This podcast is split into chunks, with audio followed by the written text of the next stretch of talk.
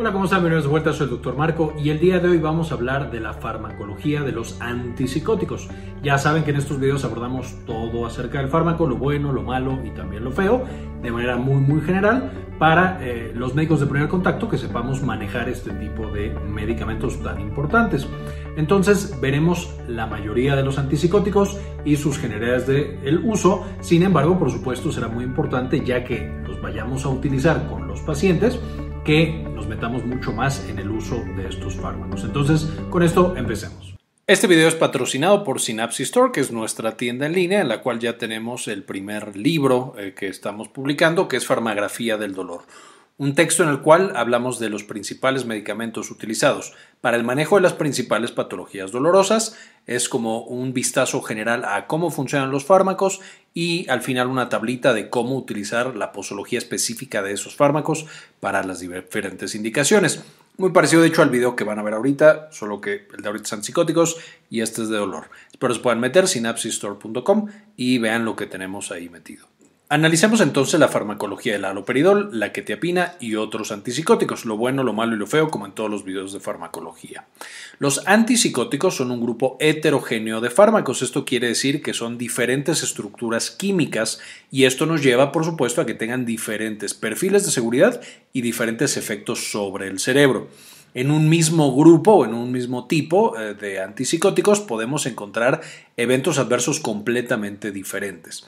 Y por eso requiere buen entrenamiento y llegar a un adecuado nivel de expertise con estos fármacos. En este video, por supuesto, vamos a ver las generalidades para que los médicos de primer contacto, médicos generales, sepamos utilizarlos de manera correcta, ajustar dosis, tal vez incluso ver eventos adversos, aunque por supuesto el médico eh, especializado es el psiquiatra que conoce a fondo este tipo de medicamentos. Ahora, los antipsicóticos, como dice su nombre, van a ser utilizados para tratar los diferentes tipos de psicosis. Que la psicosis esencialmente es esta desconexión con la realidad, que el paciente tenga pensamientos, de nuevo, que no están sustentados a la realidad muy característico de la esquizofrenia, que es una psicosis primaria y que ya hemos revisado en videos pasados. Les dejo el enlace en la parte de arriba para que puedan checar qué onda con esto de la esquizofrenia. Ya vemos que tenemos numerosos mecanismos de acción, los dividimos en eh, general en dos grandes tipos, los antipsicóticos atípicos y los antipsicóticos típicos, que más adelante vamos a mencionar cuáles son las diferencias. Y lo que buscamos con estos antipsicóticos es reducir básicamente los síntomas positivos de las enfermedades eh, tipo psicosis y de la esquizofrenia, entre los cuales encontramos las alucinaciones, los delirios, la agitación y el pensamiento y comportamiento desorganizado. Y son bastante efectivos para controlar estos puntos particulares. Importante recordar que la esquizofrenia en particular va a tener también signos y síntomas negativos, que estos no van a ser manejados de manera adecuada con antipsicóticos. Para esos vamos a requerir otras cosas como psicoterapia, rehabilitación, psicoeducación, etcétera, etcétera.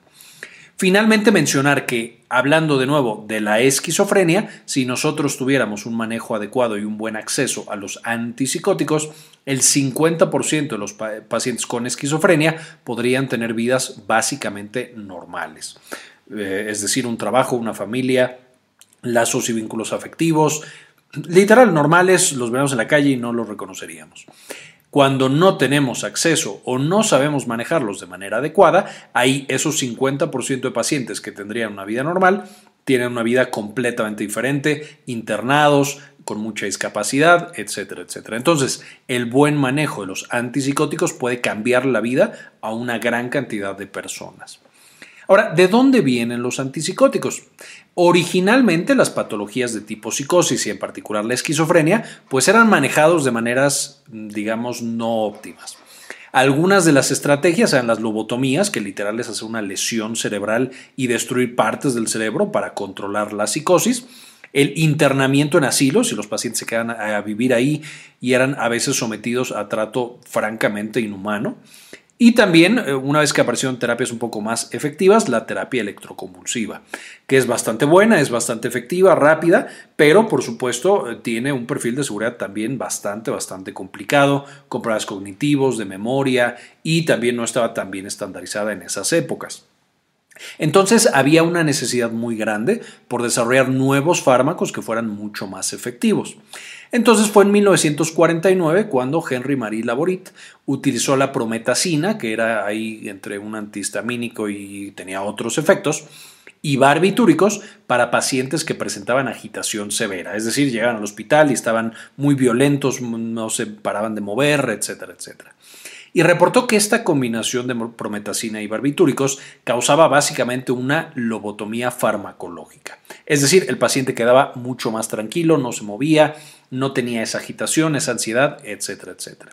Le gustó mucho el resultado y en 1952 Laborit convence a otro psiquiatra, Joseph Hammond, de tratar a un paciente con manía, que recordarán de la clase de trastorno bipolar, que también les dejo en la parte de arriba para que chequen. Estos pacientes con manía eh, pueden llegar incluso a tener alucinaciones y agitación extrema. Entonces, lo convence y empieza a utilizar eh, la prometacina en ese mismo paciente con manía y descubre que tiene efectos antimaníacos. Es decir, en ese momento de agitación baja el nivel de agitación que tiene ese paciente. Pero no solo eso, se lo siguieron administrando y vio que el paciente estabilizaba su estado de ánimo.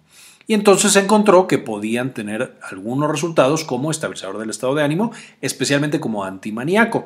De nuevo, todo esto ya lo mencionamos en el video de trastorno bipolar, cuál es el rol que, cubren los antipsicóticos y cuál es el rol que los antipsicóticos no cubren y necesitamos un estabilizador del estado de ánimo como el litio. Pero bueno, aquí fue cuando se empezó a investigar en trastorno bipolar. Ese mismo año, Jan Delay y Deniker comienzan estudios clínicos ya más serios, más grandes, aleatorizados, controles versus placebos, etcétera, con la clorpromacina en manía, de nuevo, trastorno bipolar, y en psicosis, presentando una vez más muy buenos resultados y acuñan el término de neuroléptico, específicamente al efecto que tenían estos medicamentos en el aplanamiento motor que presentaban los pacientes. Es decir, ya no se movían ni se querían mover, tenían también aplanamiento emocional, no estaban tan reactivos, un poquito como si estuvieran medio sedados. También encuentran que algunos pacientes presentan eventos adversos serios y lo llaman síndrome neuroléptico a esa complicación particular.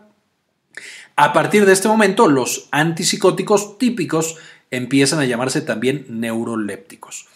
Y eh, más adelante lo vamos a ver, pero por supuesto es debido al efecto que tienen sobre la transmisión dopaminérgica, evitando que la dopamina tenga una función normal en el cerebro. Bueno, normal para lo que tendrían estos pobres pacientes, que por supuesto no es una transmisión normal. Ahora, más adelante, Elks y Elks en estudios clínicos controlados corroboran la utilidad de estos antipsicóticos en psicosis y básicamente inician la psiquiatría neurobiológica, el momento en el cual entendemos que lo que pasa en el cerebro, las enfermedades mentales, tienen una base biológica, son neuronas que están afectadas y que no están teniendo una buena eh, actividad y que podemos a través de otras intervenciones biológicas, estas incluyen por supuesto terapia electroconvulsiva, terapia farmacológica con antipsicóticos, e incluso, por supuesto, psicoeducación o psicoterapia, cambiar esa propiedad biológica que tiene el cerebro afectado y mejorar la enfermedad. Antes de eso era así como mágica la, psiquiatría y la salud mental. Más adelante, en 1958, el doctor Paul Janssen, tratando de desarrollar nuevos anestésicos, un medicamento que causara parálisis pero que también quitara el dolor, desarrolla el aloperidol. Una vez que lo estuvo probando, encontró que este no tenía efecto analgésico, entonces pues no servía como anestésico, eh, de nuevo siendo este un componente esencial de la anestesia, pero sí generaba sedación importante y generaba un estado cataléptico. De nuevo, que el paciente no se pueda o no se quiera mover y entonces puede contrarrestar de manera muy fuerte a la agitación en la manía y a la psicosis también. Eh, y entonces esa fue la indicación para la cual se empezó a utilizar en seres humanos como cataléptico, como sedante y como antialucinogénico. Por supuesto, los buenos resultados que se encontraron con los antipsicóticos, de pasar a un paciente que tenía que estar hospitalizado y que le teníamos que hacer una lesión cerebral para que se estuviera quieto, a darle un medicamento que sí tenía un, eh, perfil de seguridad complicado, pero eh, que mejoraba bastante el paciente y que le quitabas el medicamento y se le quita el evento adverso, pues los antipsicóticos se volvieron muy populares y se empezaron a utilizar muchísimo, de nuevo, en trastorno bipolar en la fase de manía y también en eh, la esquizofrenia y algunas otras psicosis. Pero por supuesto, conforme se usaban más y más y se comercializaban más y más, encontrábamos más los eventos adversos clásicos, que son los efectos extrapiramidales, es decir, que ya no hay dopamina y entonces tienes trastornos motores muy muy similares a lo que pasa en el Parkinson, y también el síndrome neuroléptico, que es la complicación más severa. Entonces no nos gustaba eso, queríamos desarrollar algo más seguro, algo que funcionara mejor y se empieza a utilizar la clozapina. Y la clozapina mostraba también un importante efecto antimaníaco y antipsicótico, y vamos a ver más adelante eh, que en los estudios eso pasaba, pero no mostraba efectos extrapiramidales, es decir, no parecía que afectara la dopamina y que causara como si el paciente tuviera Parkinson. Entonces dijeron, no, no puede ser un antipsicótico a pesar de que funcionaba en los pacientes con psicosis. Entonces se organizan grandes ensayos clínicos por Steele y Hippius y eh, con el buen resultado que tienen, de nuevo en esquizofrenia y en manía, se comercializan. Sin embargo, la clozapina se encuentra que tiene una alta toxicidad en sangre. Que de hecho, incluso en la actualidad hay algunos países en los cuales los pacientes que toman clozapina tienen que hacerse una biometría hemática mensual. Y si no puede ser la biometría, incluso recomiendan no utilizar la clozapina por lo tóxica que puede llegar a ser en el tema de hematología. Pero bueno, fue el primer antipsicótico que funcionaba para tratar esquizofrenia y psicosis, pero que no tenía ese perfil de seguridad de síntomas extrapiramidales y tipo Parkinson, y también con una baja prevalencia de síndrome neuroléptico. Siguiendo con esta línea de estos antipsicóticos que ya no trabajaban solo sobre dopamina y entonces pues, bautizaron como antipsicóticos atípicos, aparecen otros como la risperidona, la olanzapina, la ketiapina y demás. Ahora, ¿cómo van a funcionar? Ya quedamos que tenemos dos grandes grupos. El primero está representado por los, o mencionado como antipsicóticos típicos. El aloperidol de nuevo fue o es de los más evidentes y significativos que tenemos de los típicos y básicamente son antagonistas de 2, es decir, bloquean la actividad del receptor de 2. Estos receptores dopaminérgicos de 2 van a estar en muchas de las vías dopaminérgicas y por supuesto entonces estamos bloqueando la actividad dopaminérgica sobre ellas. Los antipsicóticos típicos van a estar caracterizados por eventos extrapiramidales, son conocidos también como neurolépticos y van a tener una frecuencia elevada de síndrome, o bueno, eh, comparativamente una frecuencia elevada de síndrome neuroléptico, y algunos ejemplos son la clorpromacina, el aloperidol, la flufenacina y la tiaprida.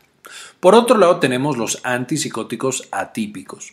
Y estos van a tener también un efecto antagonista sobre D2, pero también sobre 5-HT2A, que por supuesto es un receptor serotoninérgico. Estos además eh, no tienen una frecuencia tan elevada de eventos extrapiramidales, aunque también pueden llegar a presentarlo, especialmente a dosis elevadas, que tienen más y más efecto antagónico sobre D2. Pero la característica o el evento adverso más mm, que pensamos en los eh, antipsicóticos atípicos van a ser eventos metabólicos y hematológicos. Estos no son neurolépticos, presentan una incidencia más baja de síndrome neuroléptico y algunos ejemplos son la clozapina, que ya mencionábamos, risperidona, ketiapina, olanzapina y aripiprazol. Importante mencionar que aunque solo estamos mostrando el efecto farmacológico, es decir, lo que nos gusta que hagan el cerebro y por lo que creemos que tiene su efecto antipsicótico, pero al ser moléculas, uno, viejitas, no tan específicas y muy diferentes entre ellas, van a tener muchos otros efectos. Tienen efectos anticolinérgicos, es decir, bloquean acetilcolina, van a tener efectos antiadrenérgicos, es decir, bloquean adrenalina o noradrenalina, que es la versión de neurotransmisor, y también, por supuesto, antihistamínicos, es decir, bloquean la histamina, con todas las consecuencias que eso puede llegar a tener y vamos a ver más adelante. Ahora, ¿Para qué funcionan la dopamina y la serotonina en el cerebro? No me voy a meter mucho en detalle en este video porque ya tenemos todo un video hablando de dopamina y de serotonina con mucho detalle, pero esencialmente vimos en ese otro video que la dopamina tiene diferentes vías, la mesocorticolímbica, la tuberoinfundibular, eh, etcétera, etcétera, va a proyectar tanto en eh, núcleos más profundos como en la corteza cerebral y ahí se va a encargar de un chorro de cosas. De las más importantes es la parte motora, va a encargarse del movimiento, especialmente de la función motor, motora fina. Va a causar también la motivación y el placer. eh, vamos a tener la compulsión y la perseveración, es decir, el seguir haciendo una actividad una tras otra. Y por supuesto también otros puntos como eh, tanto la actividad sexual, el eh, control del sistema nervioso autónomo, la secreción de hormonas, eh, incluso la cognición, el pensamiento, la memoria, etcétera, etcétera. Cuando nosotros bloqueamos la dopamina, que está en todas estas vías, pues entonces vamos a tener el efecto opuesto, alteraciones motoras, vamos a tener que hay un aplanamiento emocional, una bulia, la falta de motivación, eh, problemas en general en la secreción hormonal, especialmente con la prolactina, pero con otras hormonas puede llegar a pasar. Disfunción sexual y disfunción autonómica también pueden llegar a aparecer. La serotonina, por otro lado, esta sería la que está en rojito, también tenemos muchas vías serotoninérgicas que también ya vimos previamente. Usualmente asociamos a esta serotonina con la memoria, el procesamiento eh, cognitivo, el sueño, eh, etcétera, etcétera. Y el estado de ánimo, por supuesto. Entonces, afectando esta vía serotoninérgica, de nuevo tenemos estas otras consecuencias. Importante, la serotonina también va a participar en la saciedad y el apetito, va a participar en diversos procesos metabólicos, como por ejemplo eh, la secreción de insulina, el acumulamiento de grasas, el uso de energía por el músculo, etcétera, etcétera. Y esa es la razón por la cual los antidepresivos atípicos, que también afectan de manera importante las vías serotoninérgicas, pueden causar tantas alteraciones metabólicas. De nuevo, no me meto mucho porque ya tenemos ese otro video y esencialmente aquí eh, esto es lo que tendríamos. Eh, esta es la sinapsis, esta es la neurona presináptica, va a producir dopamina y la va a secretar y de ahí esta dopamina secretada puede actuar tanto en la postsinapsis, en la siguiente neurona, a través del receptor de 2, pero también este va a ser un receptor presináptico. Entonces cuando lo bloqueamos, aquí está, bloqueado, vamos a tener que la siguiente neurona puede ya no funcionar y además la secreción de esta, eh, de esta primera neurona, al bloquearse la vía inhibitoria, cambia la secreción de dopamina. Puede aumentar o puede disminuir dependiendo cuando estemos viendo el efecto. Porque además, como pasa con muchos receptores para neurotransmisores, cuando nosotros bloqueamos estos receptores de 2, vamos a tener una sobreexpresión. Es decir, el cerebro para compensar empieza a expresar más y más receptores dopaminérgicos. Entonces, de manera aguda, estamos bloqueando completamente la actividad de 2, pero de manera crónica la estamos modulando. No quiero decir ni que va a ser más ni que va a ser menos, cambia con el paso del tiempo, con la sobreexpresión de receptores y con la neurona que trata de seguir cumpliendo su función. Por eso es que de pronto estos fármacos pueden llegar a ser complejos. Ahora, además de esta función de dos, recordamos una vez más, que va a tener también efectos, bueno, de dos y también sobre serotonina, que es típico de antipsicóticos.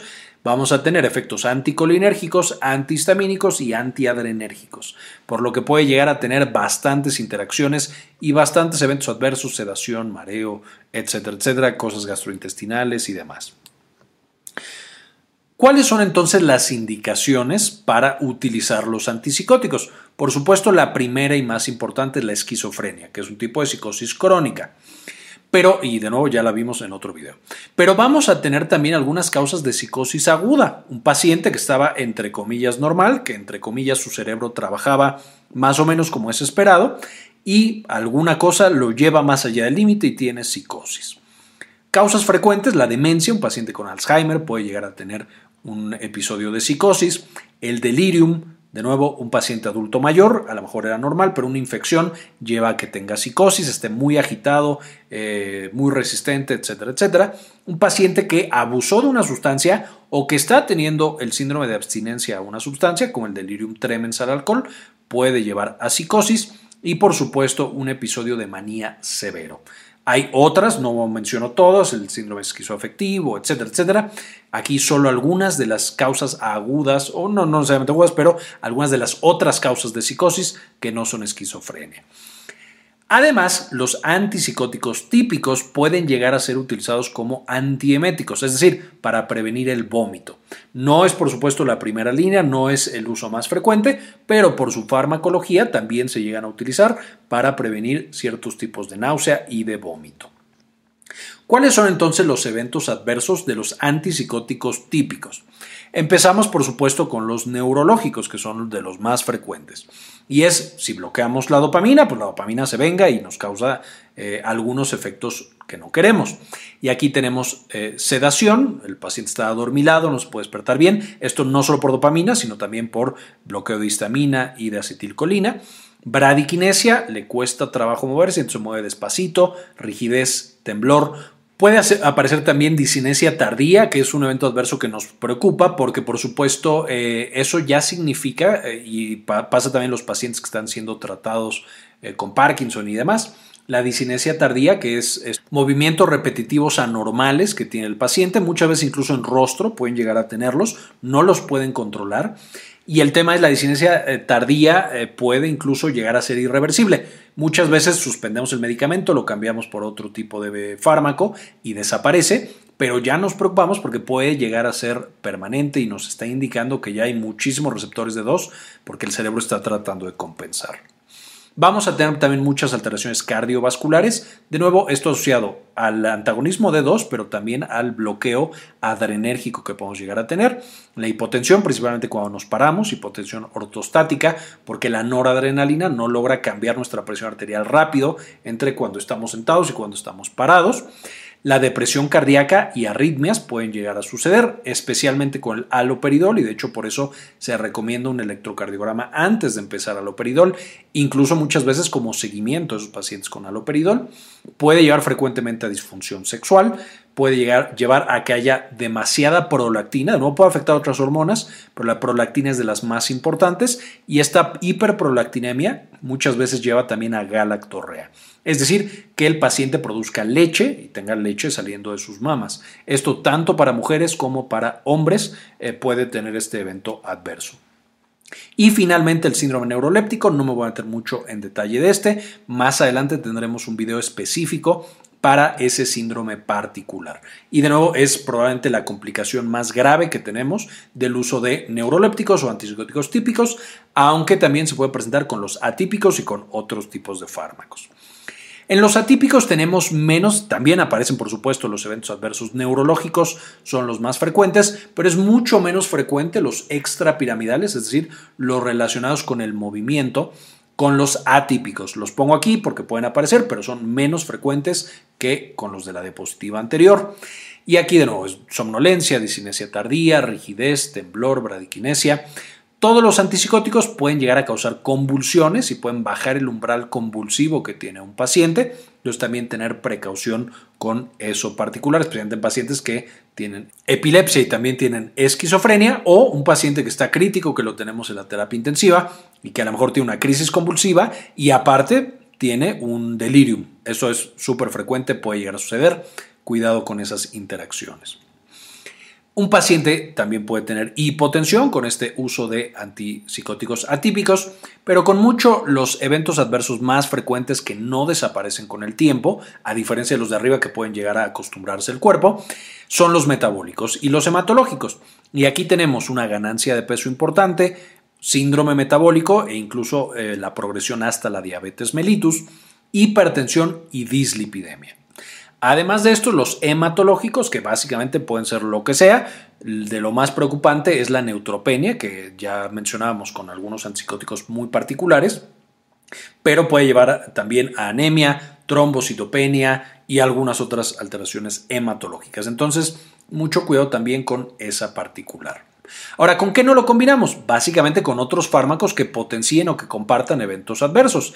Y aquí tenemos los sedantes, todo lo que apague el sistema nervioso central, alcohol, benzodiazepinas, barbitúricos, antihistamínicos de, de primera generación, incluso antihistamínicos de generaciones más avanzadas segunda o tercera, anticolinérgicos tampoco. Todo eso puede potenciar y entonces el paciente está el doble de mareado, el doble de eh, dormido, el doble de hipotensión ortostática, etcétera, etcétera.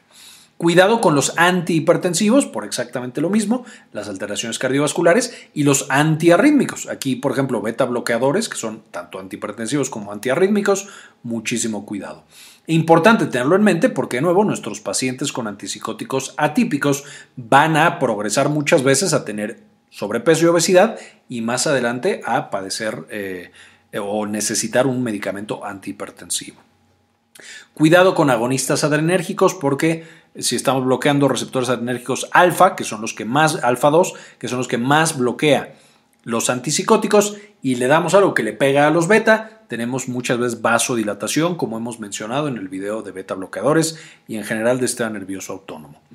Cuidado con combinar con medicamentos para Parkinson, de nuevo, porque los medicamentos para Parkinson incrementan la dopamina y podemos tener, especialmente la levodopa, podemos tener ahí interacciones complicadas. Y finalmente el litio que se usa mucho como estabilizador del estado de ánimo en pacientes con trastorno bipolar, pero puede incrementar el riesgo de eh, síndrome neuroléptico, que ya vimos también en el video de farmacología del litio, que les dejo también aquí arriba para que puedan checar esa relación complicada que, que existe.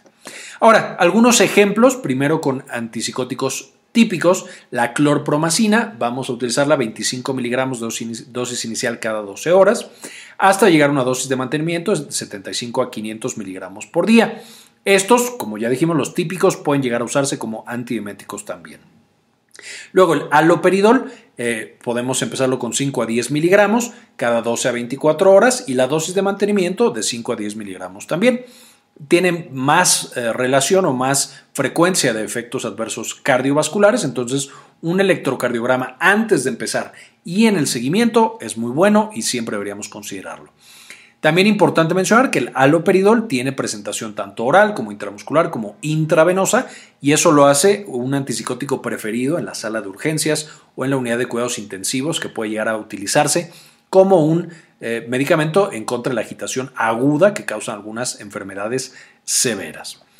Luego tengo la clozapina, 12.5 miligramos de inicio cada 12 a 24 horas y podemos llegar hasta 600 miligramos por día.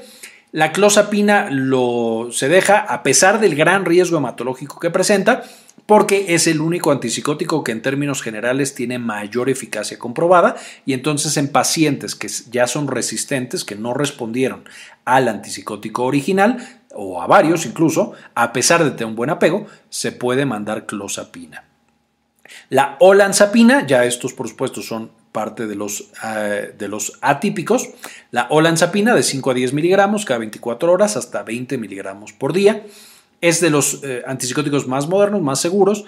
Eh, puede usarse en niños y adultos mayores. Sin embargo, también es de los que se asocia a una mayor ganancia de peso y alteraciones metabólicas. Entonces, hay que tener también cuidado y mucho seguimiento para esa parte metabólica en esos pacientes que estén con olanzapina.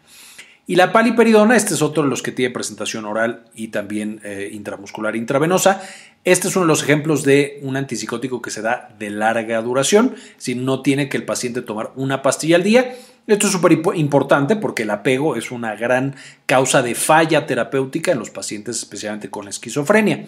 Aquí empezamos con 150 miligramos, de ahí hay toda una fase de inducción en el primer mes de tratamiento, no me voy a meter mucho en eso, pero después lo damos cada uno a tres meses, dependiendo de la presentación, y se puede mantener entre 25 y 150 miligramos por mes. De nuevo, este es un buen ejemplo de un antipsicótico de larga duración de nuevo con presentaciones de uno y de tres meses para pacientes en los que queremos asegurar ese apego. Muchísimos pacientes eh, con psicosis crónica se benefician de este tipo de fármacos. Ahora, algunos consejos y perlas clínicas finales. Tras la administración intramuscular, especialmente de aloperidol, pero de cualquier otro antipsicótico, y especialmente en la primera dosis, que no sabemos cómo va a reaccionar el cuerpo del paciente, es importante monitorizar la presión arterial, el pulso, la temperatura y la frecuencia respiratoria, es decir, los signos vitales principales, justo para encontrar de manera rápida cualquier evento adverso que pueda tener nuestro paciente. Número 2. En esquizofrenia principalmente nos ayudan con los síntomas positivos que de nuevo son cosas como alucinaciones eh, y todas estas otras. No nos van a ayudar mucho con los síntomas negativos. Para que un paciente con esquizofrenia entonces tenga una recuperación adecuada, el antipsicótico no se ve mucho acá, pero tenemos que combinarlo con psicoterapia, rehabilitación, psicoeducación familiar y apoyo para el empleo entre otras cosas. Estas psicoterapias eh, y ayuda psicológica es lo que nos va a ayudar principalmente con los síntomas negativos. Eh, rehabilitación y demás. Y por supuesto, siempre considera la parte social del empleo, de eh, facilitar estas relaciones interpersonales, etcétera, etcétera. Siguiente, el seguimiento médico que nosotros le hacemos a un paciente que está actualmente con un antipsicótico tiene que ser general de cosas cardiovasculares y de cosas metabólicas. Además, por supuesto, el seguimiento que se hace de la psicosis y de la esquizofrenia. Entonces, aquí encontramos electrocardiograma, biometrías hemáticas, pruebas de función hepática y renal, medición de electrolitos, prolactina, peso, glucemia y nivel de lípidos. Todo esto debería considerarse cuando estamos dando un antipsicótico, por supuesto con un atípico mucho más lo metabólico, con un típico mucho más lo cardiovascular, es decir, eh, electrocardiograma, pero para todos idealmente deberíamos hacer todas estas pruebas, porque aunque hacemos esta diferenciación, se traslapan mucho estos eventos adversos. Una vez que yo estoy dando el antipsicótico, puedo evaluar seguridad inmediatamente, cómo le está yendo al paciente, pero la eficacia puede tardar, o, el principal sitio o momento de evaluación es de 6 a 8 semanas de haber empezado el tratamiento, porque es cuando empezamos a encontrar ya el efecto terapéutico completo. Por supuesto, se puede hacer escalación de dosis desde antes, pero 6 a 8 semanas es cuando ya tenemos una idea de si el paciente responde o no responde. Y ahí es cuando se puede decidir llevar a otro tratamiento o cambiar la estrategia terapéutica que estamos llevando. Siempre en los pacientes con esquizofrenia, evaluar el apego terapéutico. Este de nuevo es de las principales razones de falla. Es difícil tomarse una o varias pastillas al día en un paciente completamente sano, que se lo toma como, no sé, antibiótico porque le acaba de dar una infección, pero en un paciente con una enfermedad crónica es más difícil todavía y en un paciente que puede llegar a tener eventos psicóticos en los que se desconecta de la realidad, pues es más difícil todavía. Entonces, en el seguimiento, siempre evaluar el apego terapéutico que tienen los pacientes y, si fuera necesario, los antipsicóticos de larga duración van a ser muy buenos para prevenir recaídas y que el paciente tenga de manera sencilla ese apego adecuado. Finalmente, algunos eventos adversos desaparecen con el paso del tiempo, como pasa con otros fármacos, la famosa taquifilaxia o la tolerancia a estos eventos adversos, pero hay otros que no desaparecen, se mantienen todo el tiempo. De esos que se mantienen todo el tiempo, algunos pueden bajar con la reducción de dosis, otros no, y hay que quitar completamente el fármaco. Pero entonces estas estrategias de reducción de dosis pueden ser bastante buenas para control de eventos adversos y entonces se convierte en un acto de equilibrio entre la mejor eficacia terapéutica y tratar de balancear los eventos adversos que pueden aparecer. Básicamente esta era la información para el video del día de hoy. Les agradezco mucho que vean hasta este punto. Quiero agradecer principalmente a las personas que no solamente están suscritas y comparten nuestros videos, sino que han decidido apoyarnos con una donación mensual de uno o de dos dólares. Este video particular se lo dedico a Raúl Santiago Rodríguez, Mari García, Luis Ernesto Peraza, Matías Hernández, Maurín Solano, Sandy Oliva, Ana Karen Tejeda, Laila Hernández, Diana Lisbeth Flores, Hernán Gustavo, Enrique Segarra, Alejandro Pardo, Georgina Juab y Julio Martínez. Muchísimas gracias por todo su apoyo. Finalmente les dejo las referencias de las que saqué la información para este eh, video eh, para que puedan meterse y aprender mucho más acerca de estos fármacos tan importantes. Muy bien, esto fue todo por el video de hoy, espero les gustara y le entendieran y eh, se sientan un poquito más libres y más seguros de utilizar este tipo de fármacos tan importantes para diferentes patologías asociadas a la salud mental. Eh, con esto quiero terminar, muchísimas gracias y como siempre, hoy nos a cambiar el mundo, compartan la información.